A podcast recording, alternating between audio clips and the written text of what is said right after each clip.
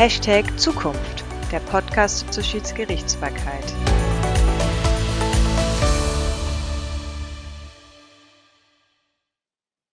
Hashtag Zukunft, 19. Februar 2051. In der heutigen Ausgabe der Mars am Sonntag, ein Ableger der Welt am Sonntag, wird über die erleichterte Durchsetzung von Ansprüchen wegen Enteignung auf dem roten Planeten berichtet. Die ICSOT Convention ist Anfang des Jahres in Kraft getreten. ICSOT steht für International Center for the Settlement of Outer Space Disputes. Die ICSOT Convention erlaubt es privaten Investoren, die Mitgliedstaaten vor einem internationalen Schiedsgericht zu verklagen. Die Mitgliedstaaten haben sich verpflichtet, einen Schiedsspruch als vollstreckbaren und unanfechtbaren Titel anzuerkennen.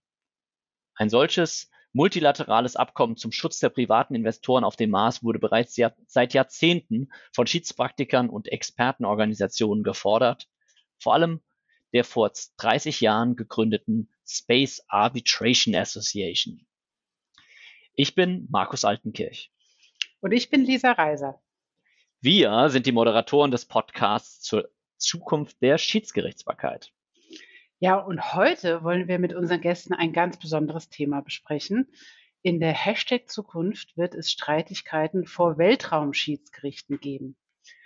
Was genau meinen wir mit Weltraumschiedsgerichten? Ähm, natürlich nicht, dass ein Schiedsgericht auf einem Mars sitzt, sondern dass es Gerichte geben wird, die sich auf solche Streitigkeiten spezialisiert haben. Und das werden Schiedsgerichte sein. Aber Markus, Mars am Sonntag, Xot Convention. Ist es dein Ernst? Hast du dich mit dem letzten Lockdown zu viel mit Star Wars beschäftigt oder wie kommen wir jetzt darauf? Nee, gar nicht, Lisa. Äh, ich habe noch nie viel Star Wars geschaut äh, oder Raumschiff Enterprise. Aber wenn man mal so die, äh, die Zeitungen durchgeht oder die Galis, dann sieht man auch anhand der oder wegen der Gründung der Space Arbitration Association so, so abgespaced ist das Thema heutzutage schon gar nicht mehr, sondern sehr aktuell. Ja, schön wäre es natürlich, wenn dann die Weltraumschiedsgerichte auch äh, irgendwo auf dem Mars sitzen würden. Aber ich glaube, da müssen wir noch ein paar Jahre mehr in die Zukunft blicken. Da reichen keine 30. Ähm, und abgesehen davon werden dann wahrscheinlich die Ortstermine auch nicht mehr mit Nachhaltigkeitsgesichtspunkten vereinbar. Aber jetzt lass uns mal weitergehen und äh, darüber reden, welche Experten wir heute zu uns eingeladen haben, die uns hoffentlich mehr darüber erzählen können. Ja, das sind zum einen Laura Zielinski und zum anderen Jan Frohloff. Laura Zielinski ist Anwältin bei Holland and Knight in Mexico City. Sie ist spezialisiert auf Commercial Arbitration und Investment Arbitration. Laura hat nicht nur mehrere Exit-Schiedsverfahren für Staaten und Investoren geführt, sondern auch Verfahren vor dem Internationalen Gerichtshof in Den Haag sowie dem Iran United States Claims Tribunal. Besonders hervorheben möchte ich für unsere heutige Folge, dass Laura vor wenigen Monaten die bereits erwähnte Space Arbitration Association ins Leben gerufen hat, deren Vorsitzender sie ist. Herzlich willkommen. Ja, und unser zweiter Gast heute ist Jan Frohloff. Ähm, Jan kennen wir beide sehr gut. Markus er ist ehemaliger Kollege von uns und hat im Düsseldorfer Büro von Baker McKenzie gearbeitet. Mittlerweile arbeitet Jan in Berlin und er hat sich schon vor einiger Zeit ähm, auf Streitigkeiten im Weltraum spezialisiert und auch mehrere Aufsätze zum anwendbaren Recht äh, veröffentlicht, ähm, ähm welches anwendbar sein soll, wenn es bei, um Kollisionen im Weltraum oder zu den PCA-Schiedsregeln für Streitigkeiten im Zusammenhang mit Weltraumaktivitäten geht. Ja, und wie immer in unserem Podcast haben wir beide Gäste gebeten, eine bestimmte Position heute einzunehmen, damit wir besser miteinander diskutieren können.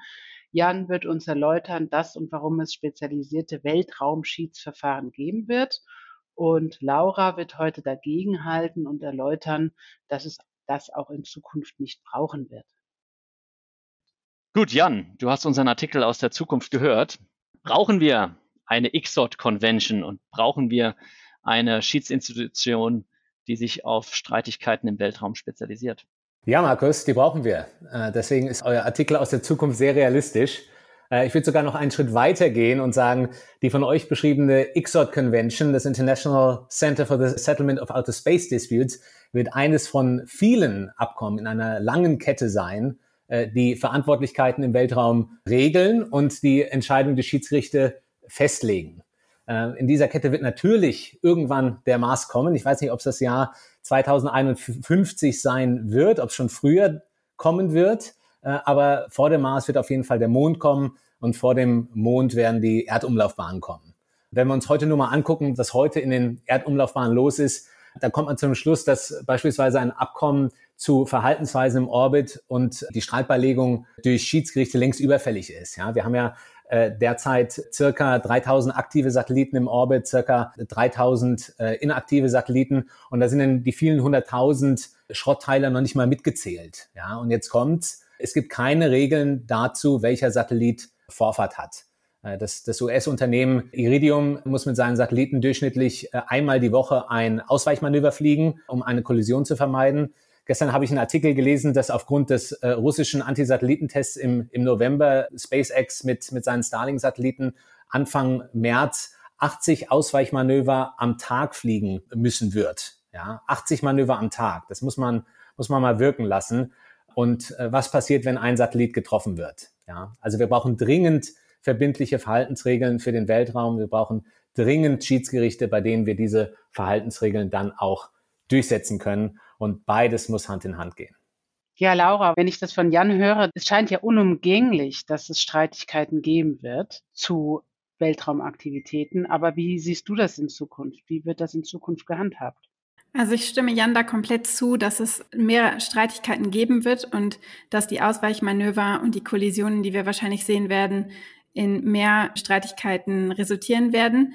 Aber ich bin überhaupt nicht der Meinung, dass wir einen neuen Vertrag für Schiedsrecht brauchen, weil Schiedsrecht steht schon eigentlich fast allen Parteien im Weltraum zur Verfügung. Also wir brauchen neue verbindliche Verhaltensregeln im Weltraum, aber wir brauchen keine neuen Klauseln für Schiedsrecht, weil die meisten ähm, Streitigkeiten, die wir sehen werden, werden vertraglicher Natur sein.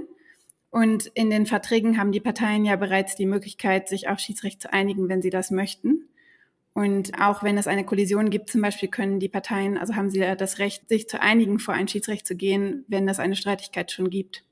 Jan, da habe ich jetzt zwei Fragen an dich. Ähm, die erste Frage, ob du dem zustimmst, was Laura sagt, dass es wirklich schon die Möglichkeit, die ausreichende Möglichkeit äh, gibt, äh, vor Schiedsgerichte zu gehen. Und die zweite Frage, die ich mir, äh, die ich mir stelle, sind das denn die meisten Streitigkeiten, über die wir jetzt gerade gesprochen haben, also Satellitenkollisionen, die du auch angeführt hast, das sind doch außervertragliche Streitigkeiten. Und wo, wo gibt es denn da die Möglichkeit, äh, vor Schiedsgerichte zu gehen? Das sind zwei sehr valide Fragen. Ähm, zur ersten würde ich sagen, die Gemengelage für, für den Weltraum kann man ja eigentlich vergleichen mit dem Aufkommen von Investitionsschutzabkommen 1959, mit dem, mit dem ersten. Ja. Da war, wenn man jetzt die ungefähr 3000 BITs auf der ganzen Welt sich betrachtet, der Konsens, nee, das reicht nicht, was wir im Moment haben. Wir brauchen schon noch ein bisschen mehr, um, um Rechtssicherheit zu haben. Und genauso ist es jetzt eben auch im Weltraum. Ja, wir haben hier Unternehmen, die in ein neues Geschäftsfeld expandieren möchten, äh, aber wir haben keine Regeln oder unzureichende Regeln, die diese Aktivitäten schützen, wenn, wenn etwas nicht nach Plan läuft. Natürlich gibt es irgendwo auch Zugang zu quasi Schiedsgerichten, aber das reicht bei weitem nicht, um Rechtssicherheit für, für die Unternehmen herzustellen, die Aktivitäten im Weltraum planen. Zu deiner zweiten Frage, was passiert heute im, in einem Fall von Kollision? Du hast vollkommen recht. Äh, das sind dann deliktische Ansprüche und das wissen wir alle hier in, äh, in, in der Runde. Bei deliktischen Ansprüchen wird es ähm, normalerweise jedenfalls im Vorfeld keine Schiedsklausel geben. Natürlich kann man sagen, naja, den Parteien steht es ja frei, nach der Kollision äh, ein, eine Schiedsvereinbarung zu äh, schließen in der Schiedspraxis, glaube ich, äh, ganz so einfach ist es nicht. Denn wenn ich ein potenzieller Beklagter bin und mir vielleicht schon denke, dass der Kläger vielleicht mit seinen Ansprüchen gar nicht so Unrecht hat, weiß ich nicht, ob ich ihm dann ein zusätzliches Forum zur Verfügung stellen möchte, wo er diese Ansprüche dann geltend machen kann und dann danach wunderbar mit der New York Convention auf der ganzen Welt vollstrecken. Laura, ich stimme Jan zu. Ich bin eher pessimistisch, ob die Parteien, wenn es schon zum Crash kam, sich noch nachträglich auf eine Schiedsklausel einigen. Ähm, das sehen wir ja tatsächlich jetzt schon. Ist der Streit einmal da, ist es schwierig, noch auf einen gemeinsamen Nenner zu kommen. Und insbesondere der Beklagte wird sich da sehr genau die Karten legen. Wie ist es denn momentan, wenn es morgen zum Crash im Weltall kommt und zwei Satelliten zusammenstoßen? Wie würde nach momentanem Recht dieser Streit gelöst werden? Also es gibt natürlich ja schon eine Möglichkeit für die beiden Parteien, die zum Beispiel in einem Crash involviert wären, vor ein Quasi-Schiedsgericht zu gehen. Also es gibt den Outer Space Treaty, das ist sozusagen die Magna Carta ähm, des Weltraumrechts, der verschiedene Leitprinzipien äh, festlegt. Und dann gibt es andere Verträge, die diese Prinzipien noch ähm, in mehr Detail umsetzen. Und die Liability Convention ist einer davon der vorsieht, dass Staaten für Schaden, den ihre Objekte im Weltraum verursachen, haften müssen. Und nach dem Outer Space Treaty sind Staaten auch verantwortlich nicht nur für staatliche Objekte, sondern auch für Objekte von Privatpersonen, die unter ihrer Aufsicht in den Weltraum gebracht werden. Von daher könnte natürlich jemand, ähm, der Schaden erleidet durch eine Kollision mit einem anderen Satelliten, dann den Staat dessen Satellit der, den Schaden verursacht hat, natürlich verklagen. Und die Liability Convention sieht auch eine Art Schiedsgericht schon vor. Das System heißt Claims Commission. Und auch eine private Person könnte natürlich ihren eigenen Staat, der ihre eigenen Aktivitäten beaufsichtigt, bitten, dann vor der Claims Commission ihre Schadensansprüche durchzusetzen. Also äh, Laura, das finde ich ja gut, dass du die Claims Commission in der, in der Liability Convention so, so ausführlich erklärt hast und vor allem auch auf das, das wichtigste Detail noch am Ende hingewiesen hast, nämlich es ist ja eine State-to-State-Liability unter der Liability Convention. Das ist ja das ganz große Problem, dass man nämlich leider nicht als privater Satellitenbetreiber hingehen kann zum Launching State der Gegenseite und sagen, ich hätte gerne den Schadensersatz ersetzt bekommen. Das ist ja das ganz große Problem. Ich muss also zu meinem eigenen Home State gehen und den anbetteln äh, dass er doch mal bitte zum Launching State geht und, und die Claim da, da präsentiert. Und das ist dann leider im Ermessen meines Home States, ob der das am Ende dann auch macht. Ja, also das, das ist praktisch auch Investment Protection anno 1955. Ja, und ich habe verstanden, dass du sagst, man kann über ein Abkommen äh, nachdenken, das Staaten schließen, ähm, analog der BITs, die wir im Investitionsschutzrecht haben, wo ich mich dann gegen Staaten wenden kann. Aber jetzt reden wir ja gerade über Streitigkeiten unter Privaten. Wo soll denn da in einem Abkommen äh, die, die Schiedsklausel sein? Also wenn ich nachträglich mache, ist klar, nachdem der Streit aufgekommen ist. Aber bevor der Streit aufgekommen ist, äh, wie soll da die Schiedsvereinbarung kreiert werden? Also wie gesagt, denkbar ist natürlich ein, ein internationales Abkommen, das bestimmte Verhaltensweisen, bestimmte Vorfahrtsregeln für die Erdumlaufbahnen äh, festlegt dass, äh, dass dieses Abkommen wird dann natürlich offen stehen durch die Unterzeichnung und Ratifikation durch äh, Staaten, äh, wo man dann sagen kann, okay, äh, falls sich hier zwei Unternehmen äh, dann streiten aufgrund von Ansprüchen äh, aus, aus diesem Abkommen, ja, deliktischen Ansprüchen aus dem Abkommen, diese können dann vor einem Schiedsgerichtshof, privat konstituierten Schiedsgericht geltend gemacht werden. Also so ein internationaler Vertrag wäre nicht möglich umzusetzen und ist auch, wie gesagt, nicht nötig. Es gibt ja schon seit mehreren Jahren den Versuch, vor allem ähm, Verhaltensregeln für den Weltraum in einem verbindlichen Vertrag umzusetzen. Und das ist ja bis jetzt kläglich gescheitert, sondern es gibt nur Guidelines oder die, sozusagen Soft Law, das nicht bindend ist für die Staaten oder auch für die Privatpersonen. Woran liegt das, dass es gescheitert ist bisher? Ich glaube an der geopolitischen Situation und dem fehlenden Willen im Moment von Staaten, sich auf neue internationale Verträge zu einigen. Ob sich jetzt ein Abkommen in der aktuellen ähm, geopolitischen Lage umsetzen lässt, naja, das, das kann man natürlich machen, das Argument. Man muss aber auch sagen, dass in den nächsten Jahren die, ähm, die Anzahl an Satelliten einfach in Erdumlaufbahnen so zunehmen wird, dass es einfach nicht mehr nachhaltig ist, äh, dass, dass hier jeder im Orbit machen kann, was er will. Ja, es sind derzeit circa äh, 3000 aktive Satelliten im, im Orbit. SpaceX plant mit äh, Starlink insgesamt 42.000 Satelliten in den Erdumlaufbahnen. Das heißt, allein Starlink wird die aktuelle Anzahl an aktiven Satelliten vervierzehnfachen. Ja, und das ist nur die Konstellation eines Unternehmens. Zahlreiche Unternehmen haben weitere Konstellationen angekündigt und genauso wie die Anzahl von exponentiellen Anstieg von, von Satelliten im Orbit wird, wird das auch in Bezug auf äh, Ausweichmanöver und Kollisionen gelten zu einem Punkt, wo man sagen muss, es geht nicht mehr ohne Regeln und dann wird das Übereinkommen kommen.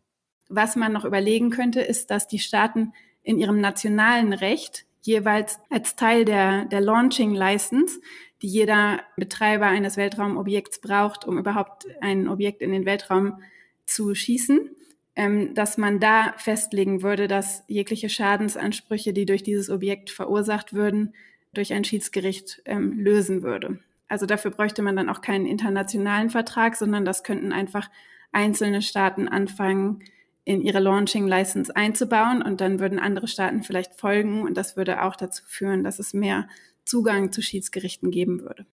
Alles ah, ja interessant. Das heißt, in dieser Launching License kann dann das Unternehmen, das einen Satelliten ins, in, oder irgendwas ins Weltall bringt, muss der, äh, der Launcher, nenne ich ihn jetzt mal, äh, zustimmen, dass er bei Kollisionen von einem Schiedsgericht verklagt werden könnte. Ja, das ist ein Vorschlag, der, der im Raum steht. Wurde, soweit ich weiß, noch nicht umgesetzt, aber ist vielleicht eine gute Idee für die Zukunft. Jan, das geht jetzt wieder an dich. Die Konvention, die du dir vorstellen könntest, würde die auch das anwendbare Recht regeln? Also wir sind ja IPRler. Wir überlegen ja immer, welches Recht gilt. Und im Outer Space gilt erstmal gar kein Recht, aber das kann ja nicht die Lösung sein. Das ist eine ausgezeichnete Frage. Und weil wir alle äh, IPRler sind, können wir uns natürlich die, die Frage stellen, unter anderem für Weltraumkollisionen wollen wir da Kollisionsrecht haben, ja, das uns sagt, welches Recht eines Staates auf der Erde Anwendung finden soll. Oder wollen wir lieber materielles Einheitsrecht haben, das ohnehin vorgeht? Und da nach meiner Kenntnis jetzt kein Staat auf der Erde besonders ausgeklügelte Regeln oder Gesetze für derartige Konflikte hat, wäre der Weg wahrscheinlich der, der beste, über materielles Einheitsrecht zu gehen. So wie ich es aber jetzt verstanden habe, ist das ja nur ein Aspekt. Also das ist mir auch wirklich einleuchtend und das kann ich mir bildlich vorstellen, dass äh, Satelliten um die Erde schwirren, zusammen mit dem Weltraumschrott, der auch noch darum schwirrt und es zu einer Kollision kommen wird, über kurz oder lang. Welche anderen Konflikte seht ihr denn noch im Weltraum? Vielleicht Sachen, an die wir jetzt gar nicht denken. Was, was wird denn noch Streitpunkt sein in Zukunft, der vielleicht über Schiedsgerichte gelöst werden kann? Mit der steigenden Anzahl von Investitionen im Weltraum ist es auch wahrscheinlich, dass es mehr Investitionsklagen geben wird gegen Staaten. Es ist nämlich so, dass auch wieder in dem Outer Space Treaty und durch einen der anderen fünf ähm, Weltraumverträge geregelt wird, dass private Aktivitäten eben ihren Link mit einem Staat behalten. Also zum Beispiel jedes Objekt, das in den Weltraum befördert wird, wird normalerweise registriert und die Staaten haben auch die Pflicht, diese Investitionen zu beaufsichtigen. Und durch diese klare Verbindung jeweils mit einem Host-State sozusagen könnte man sich auch vorstellen, dass es Investitionsklagen geben wird gegen Staaten, sollten diese die Verpflichtungen, die Investition zu schützen, verletzen, was dann natürlich vor einem Schiedsgericht ausgetragen werden würde, wie wir das immer in Investment Treaty Cases sehen. Kannst du da ein Beispiel geben? Ich finde das alles noch sehr schwer greifbar. Also es gab in den letzten Jahren schon zum Beispiel den Fall von Eutelsat gegen Mexiko und auch von Devers und Deutsche Telekom gegen Indien. In Eutelsat gegen Mexiko zum Beispiel hatte Eutelsat einen Konzessionsvertrag mit Mexiko für die Nutzung von Mexikos geostationären Orbitalpositionen. Und in diesem Vertrag gab es eine Klausel, nach der Eutelsat Mexiko umsonst einen Teil ihrer Satellitenkapazität zur Verfügung stellen mussten. Und dagegen hat Eutelsat geklagt. In dem Fall Devers gegen Indien und Deutsche Telekom gegen Indien ging es um die Nutzungsrechte an der wertvollen S-Frequenz die erst der was zur Verfügung gestellt werden sollte. Und Indien hat das dann annulliert aufgrund von nationalen Sicherheitsinteressen. Dagegen hat der was eben auch geklagt. Aber es könnte, also das ist noch sehr futuristisch, aber es könnte eventuell auch sein, dass wenn zum Beispiel ein Satellit verletzt wird durch Space Debris und der private Betreiber dieses Satelliten nachweisen könnte, dass der Space Debris zum Beispiel von dem Host State verursacht wurde, dass das auch eine Verletzung von zum Beispiel dem Full Protection and Security Standard darstellen könnte. Also wenn jemand in Russland ein Objekt in den Weltraum befördert, dann ist Russland sozusagen der Host State. Und wenn dieser Satellit von einem Teil, das durch diesen Satelliten-Anti-Missile-Test verursacht wurde, beschädigt wird, würde ich schon sagen, dass es eine Klage gegen Russland geben könnte, solange der Betreiber kein russischer Betreiber ist. Es müsste natürlich ein Betreiber aus einem anderen Land sein. Das finde ich super spannend und will ich besser verstehen. Wer ist der Investor? Es muss ein ausländisches Unternehmen sein, das aber von Russland aus sein, äh, Satellit ins Weltall geschossen hat? Oder geht das auch, wenn ich aus Deutschland meine Satelliten in, in Weltall schieße? Also wenn man das aus Deutschland schießen würde, dann würde zum Beispiel Russland nur als Host State gelten, wenn man zum Beispiel russische Orbitalpositionen nutzen würde. Also das wäre zum Beispiel ein anderer möglicher Link mit Russland. Ah, okay. Also das sind auf jeden Fall interessante und ausgeklügelte akademische Konzepte. Ich fand das auch total interessant, als ich das gelesen habe. Der Haken an der Sache ist ja leider, dass das noch nicht getestet wurde von einem Schiedsgericht. Also die Fälle äh, Eutelsat gegen Mexiko, Divas äh, und, und Deutsche Telekom gegen Indien, da gab es ja jeweils tatsächlich ein Investment äh, in einem Staat auf dem Planeten Erde. Das Problem, das wir beim Weltraum haben, ist ja, dass, dass der Weltraumvertrag in, in Artikel 2 ausdrücklich festlegt, dass äh, territoriale Aneignung im Weltraum verboten ist. Das gibt es nicht. Deswegen äh, ist es dann grundsätzlich schwierig, ein Investment in einem Staat zu argumentieren, in einem Raum, der allen gehört und keinem einzigen Staat. Daher kommt dieses Konstrukt. Ich finde es auch total interessant, ob das dann halten wird, ja, ob ein Schiedsgericht tatsächlich sagt, nee, hier haben wir auf jeden Fall äh, ein, ein Investment aufgrund der, der Salini-Criteria, ja. Das, glaube ich, steht nochmal auf einem anderen Blatt. Aber Jan, wenn du jetzt mal in die Glaskugel schaust, was du denkst, was, was passieren wird in der Zukunft, was ist denn deine Vorhersage, welche Streitigkeiten wir sehen äh, und für die wir dann auch solche Instrumente dann brauchen? Also über Satellitenkollision haben wir schon gesprochen. Gibt es sonst noch was? Was äh, aus meiner Sicht feststeht, ist, dass äh, die Zukunft der Weltraumschiedsverfahren commercial sein wird. Deswegen äh, gehe ich davon aus, dass auch Commercial Arbitration das Schiedsverfahren der Wahl sein wird in, äh, in Zukunft. Was äh, wir natürlich jetzt schon die Vorzeichen äh, sehen, ist, dass es Konflikte um Ressourcen äh, geben wird und auch um Territorien auf anderen Himmelskörpern. Ja, da, da können die Weltraumverträge bestimmen, was sie, was sie wollen. Ähm, wir haben zum Beispiel die USA und Luxemburg, die sagen, na, wenn Unternehmen, die bei uns ihren Sitz haben, auf einem anderen Himmelskörper, sei es jetzt der Mond, sei es der Mars, sei es ein Asteroid, wenn die dort Ressourcen abbauen, dann äh, gehört das denen eigentumsrechtlich. Da sagt der, der Weltraumvertrag, das geht nicht. Äh, aber trotzdem haben die USA und Luxemburg in ihren äh, jeweiligen Weltraumgesetzen geregelt, was der Weltraumvertrag sagt, das äh, adressiert ja nur Staaten.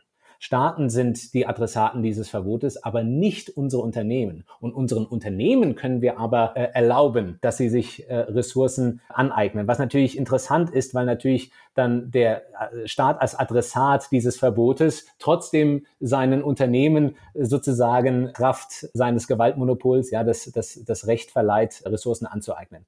Ich muss da unweigerlich an den Wahnsinnigen bei äh, Don't Look Up denken. Spoiler-Alarm der die seltenen Erden im Asteroiden äh, abbauen wollte, was am Ende ja dann, jeder, der den Film gesehen hat, weiß, es hat nicht so gut funktioniert. Auch das finde ich greifbar. Zwar erst in weiterer Zukunft als die Kollision von Satelliten, aber ich kann es mir vorstellen. Laura, so zum Abschluss vielleicht nochmal. Wir haben mehrfach die Space Arbitration Association erwähnt. Kannst du uns vielleicht uns, unseren Hörern nochmal ein bisschen erzählen, was es damit auf sich hat, was so eure Ziele sind und warum eure Hörer alle demnächst eure Veranstaltung besuchen sollten. Oder vielleicht kann man da auch beitreten, der Space Arbitration Association. Erzähl mal. Klar, gerne. Also leider kann man noch nicht beitreten. Das liegt aber nur an den logistischen Schwierigkeiten, die ich damit noch habe. Weil wenn man die E-Mail-Adressen speichern möchte, dann gibt es jede, jede Menge an ähm, Privacy-Guidelines, die man dann befolgen muss. Und das konnte ich logistisch noch nicht lösen, arbeite aber daran. Und ansonsten, was das Ziel ist, also wenn man so ein bisschen in die Space Law Community eintaucht und da an den Events teilnimmt, dann merkt man, dass es eine Space Law Community gibt, so wie in Arbitration auch, mit äh, vielen Konferenzen, wo immer dieselben Leute sprechen, fast auch immer über dieselben Themen. Und ähm, das, also, so wie das in Arbitration auch ein bisschen ist. Und ähm, dass viele von denen auch über Schiedsrecht sprechen, zum Beispiel, aber ohne praktische Erfahrung damit zu haben. Und gleichzeitig kann man merken, dass ähm, Kanzleien, die auf Schiedsrecht spezialisiert sind, anfangen, sich mehr für den Weltraum zu interessieren. Und deswegen hatte ich die Idee, dass es interessant wäre, Konferenzen zu organisieren, wo man Leute aus beiden Bereichen vereint und vielleicht zusammen diese Themen diskutiert, um zu Lösungen zu kommen. Das ist der Sinn dahinter. Wir organisieren Events ungefähr einmal pro Monat. Jan war bei unserem ersten Event Speaker. Die Videos sind auch verfügbar auf unserer Seite Und da ist auch eine Liste von allen Artikeln, die ich gefunden habe bis jetzt zu dem Thema ähm, Dispute Resolution und Space. Wenn jemand noch zusätzliche Artikel findet, die nicht dort zu finden sind, gerne Bescheid sagen, dann füge ich die hinzu. Aber für jemanden, der sich für das Thema interessiert, glaube ich, ist das eine ganz gute ähm, Quelle an Informationen. Spannend, spacig. Und ich glaube, wie bisher noch keine andere Podcast-Folge zuvor, würde ich sagen, dass wir ganz viele neue Anstöße heute gehört haben und Ideen, wie man sich dem Thema auch weiter nähern kann, weil das ist tatsächlich äh, Neuland für ganz viele, aber spannendes Neuland. Markus, was meinst du? Im wahrsten Sinne des Wortes Hashtag Zukunft, oder? Ja. Vielen Dank euch beiden. Vielen Dank. Schön, dass ihr dabei wart. Markus, jetzt haben wir 30 Jahre in die Zukunft geblickt. Was hast du denn mitgenommen? Was, ne, was lernst du für die nächsten 30 Jahre? Ja, Lisa, also ähm, was ich von der Folge heute lerne, ist vor allem, was es schon in der Gegenwart alles gibt. Das war mir vor der äh, vor diesem Podcast gar nicht äh, bewusst, dass es schon jetzt mehrere Staatsverträge gibt, die sich mit der Frage beschäftigen, was passiert denn, wenn es äh, Konflikte, wenn es Schäden im, im Weltraum gibt. Ich dachte immer, das ist so ein rechtsloser Raum äh, da oben ähm, und äh, habe jetzt gelernt, dass es einen Weltraumvertrag gibt, dass es diese Liability Convention gibt. Aber gleichzeitig hat mich auch Jan überzeugt äh, in seiner Argumentation, dass es zwar Regelungen gibt, aber keine Regelungen zur Durchsetzung oder keine effizienten Regelungen zur Durchsetzung von Ansprüchen. Das heißt, ich habe mich bekehren lassen heute, dass das wirklich der, der, der, der, der, der äh, Bedarf ist, Bedarf gibt nach Schiedsverfahren für Streitigkeiten im Weltraum. Also ich glaube, das ist die Hashtag Zukunft. Was meinst du, Lisa? Ja, ich habe, also ein Schritt zurück. Ich habe mich jetzt mit Schiedsverfahren um Weltraumstreitigkeiten bisher ehrlicherweise noch nicht beschäftigt.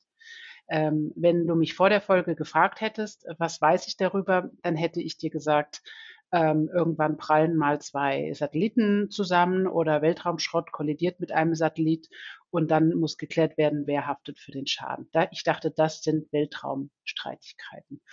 Ähm, was ich heute gelernt habe, ist, dass aber auch Investitionsschiedsverfahren gar nicht so Science Fiction sind, wie ich bisher dachte. Und ähm, die, der Abbau von Ressourcen auf, auf fremden Planeten oder dem Mond ähm, ein ganz, vielleicht nicht noch Anwendungsfall für die nächsten fünf Jahre sein wird, aber ich meine, wir haben ja 30 Jahre in die Zukunft geblickt.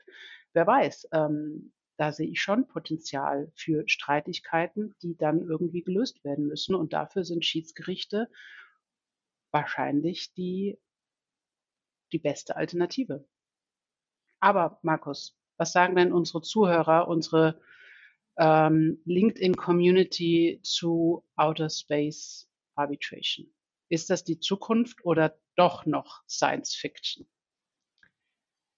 Also, tendenziell stimmen unsere äh, LinkedIn-Freunde äh, unserer Einschätzung zu.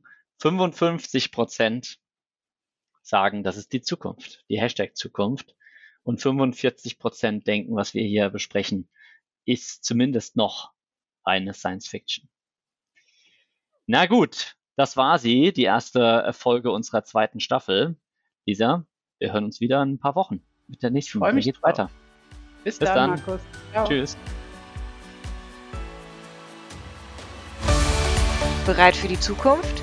Wir sind es und diskutieren darüber auf Spotify, LinkedIn und futureandarbitration.com.